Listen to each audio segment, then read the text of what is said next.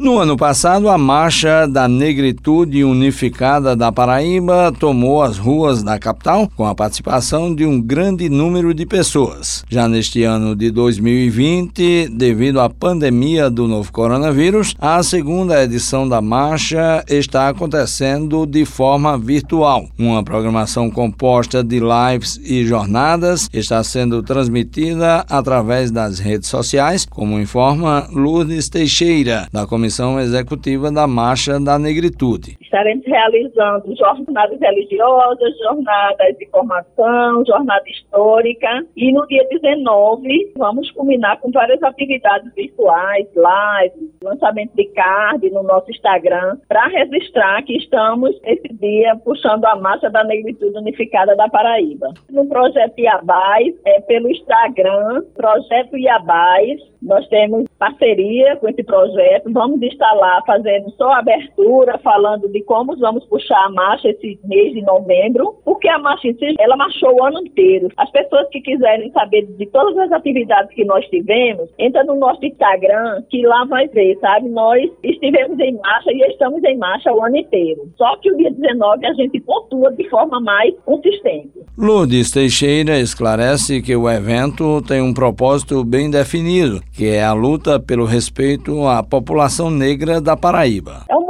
movimento social de resistência e fortalecimento da população negra. Nós temos cursos de formação, nós puxamos diálogo com a sociedade, contra o racismo, pela democracia. Todos esses espaços nós ocupamos em defesa do nosso povo, da população negra. Com todo o racismo estrutural que existe, nós fazemos uma resistência e um enfrentamento de forma constante. A segunda marcha da Negritude Unificada acontece no contexto do Novembro Negro, mês da consciência negra e de Zumbi dos Palmares. O evento é organizado por dezenas de entidades ligadas à causa da população negra no estado. Juarez Diniz para a Rádio Tabajara, uma emissora da EPC, Empresa Paraibana de Comunicação.